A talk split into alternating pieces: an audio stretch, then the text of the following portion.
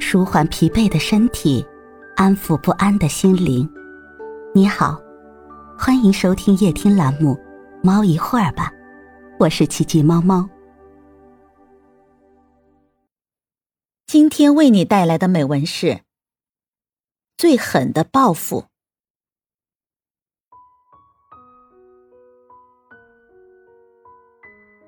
报复一个人最好的方式，就是比他活得更好。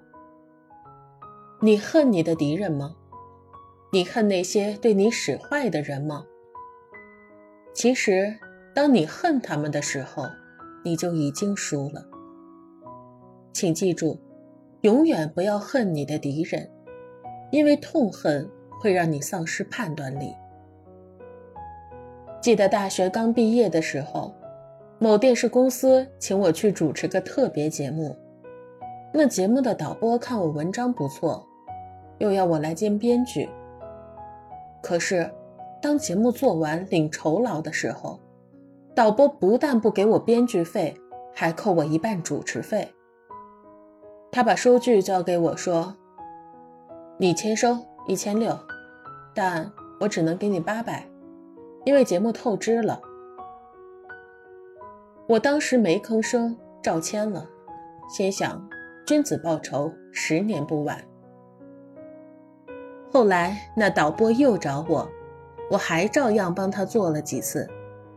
最后一次他没扣我钱，反而对我很客气，因为那时我被电视公司的新闻部看上了，一下子成为了电视记者兼新闻主播。我们后来常在公司遇到，他每次都笑得很尴尬。我曾经想去告他一状，可是，正如高中的那位同学所说，没有他，能有我的今天吗？如果我当初不忍下一口气，我又能继续获得主持的机会吗？机会是他给的，他是我的贵人，他已经知错。我又何必去报复呢？大概五年前吧，我遇到一个有意思的事儿。一位老友突然猛学算命，由生辰八字、姓名学到占星术，没有一样不研究。他学算命，当然不是觉得算命灵验，而是想证明算命是个骗人的东西。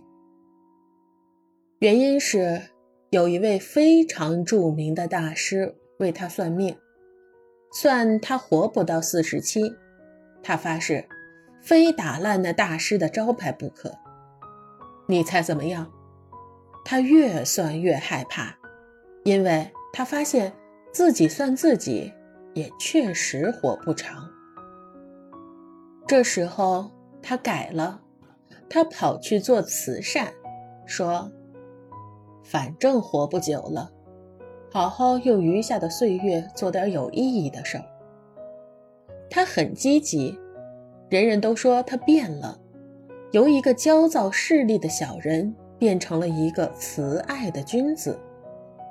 不知不觉，他过了四十七，过了四十八，而今他已经五十三了，红光满面。生气勃勃，比谁活得都健康。你可以去砸那个大师的招牌了。我有一天开玩笑的对他说，他眼睛一亮，回问我为什么，又笑笑。要不是那人警告我，照我以前的个性，确实四十七岁非犯心脏病不可。他没有不准呀，朋友们，你喜欢逞强斗狠吗？你总是心有不平吗？你觉得此仇不报非君子吗？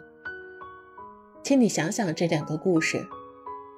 开悟的人都明白一个道理：我们心中的愤怒、怨恨、不平，都是我们自己的问题，别人只是一面镜子。投射出我们内心的残缺，我们内心缺少什么，在乎什么，就对什么越敏感。很多仇恨都是我们自己想出来的，都是源于我们的自卑。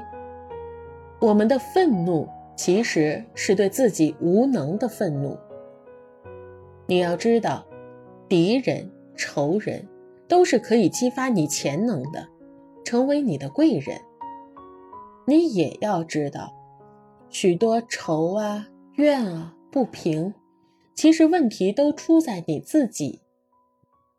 你更要知道，这世间最好的报复，就是运用那些不平之气，使自己走向成功。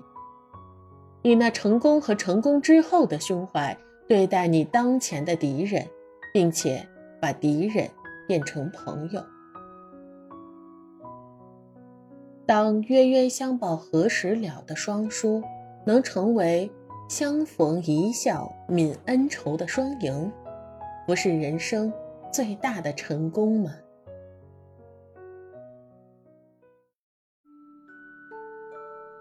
今天的分享就到这里了，欢迎关注、订阅、分享、点赞，一键四连，也欢迎评论区交流互动哦。祝您晚安，我们明天再会。